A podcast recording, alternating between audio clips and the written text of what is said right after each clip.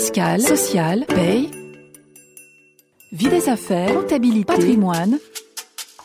RF Play, RF Play, la chaîne de la revue fiduciaire de l'information à la formation.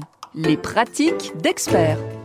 Bonjour, donc je suis euh, Guillaume Campistron, expert en rémunération et contrôle de gestion sociale.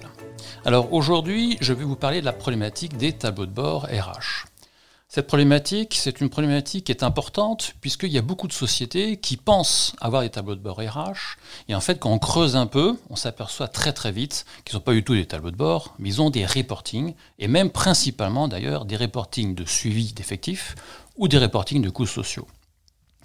Alors ce qui est important euh, dans les tableaux de bord RH, c'est de comprendre qu'on va s'engager sur une performance de la fonction RH, mais surtout on va s'engager sur les résultats. Et pour ce faire, il y a une méthode.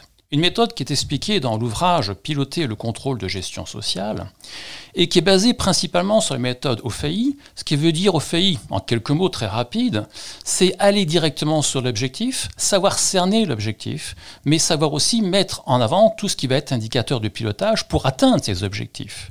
Avec un suivi et une prévision réaliste basée sur des benchmarks, bien sûr, puisque c'est le métier de CGS.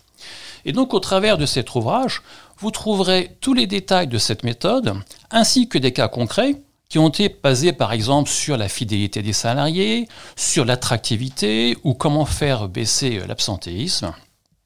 Et donc, vous aurez tout le sujet du début à la fin avec les cas concrets qui ont été réalisés pour le compte d'entreprise.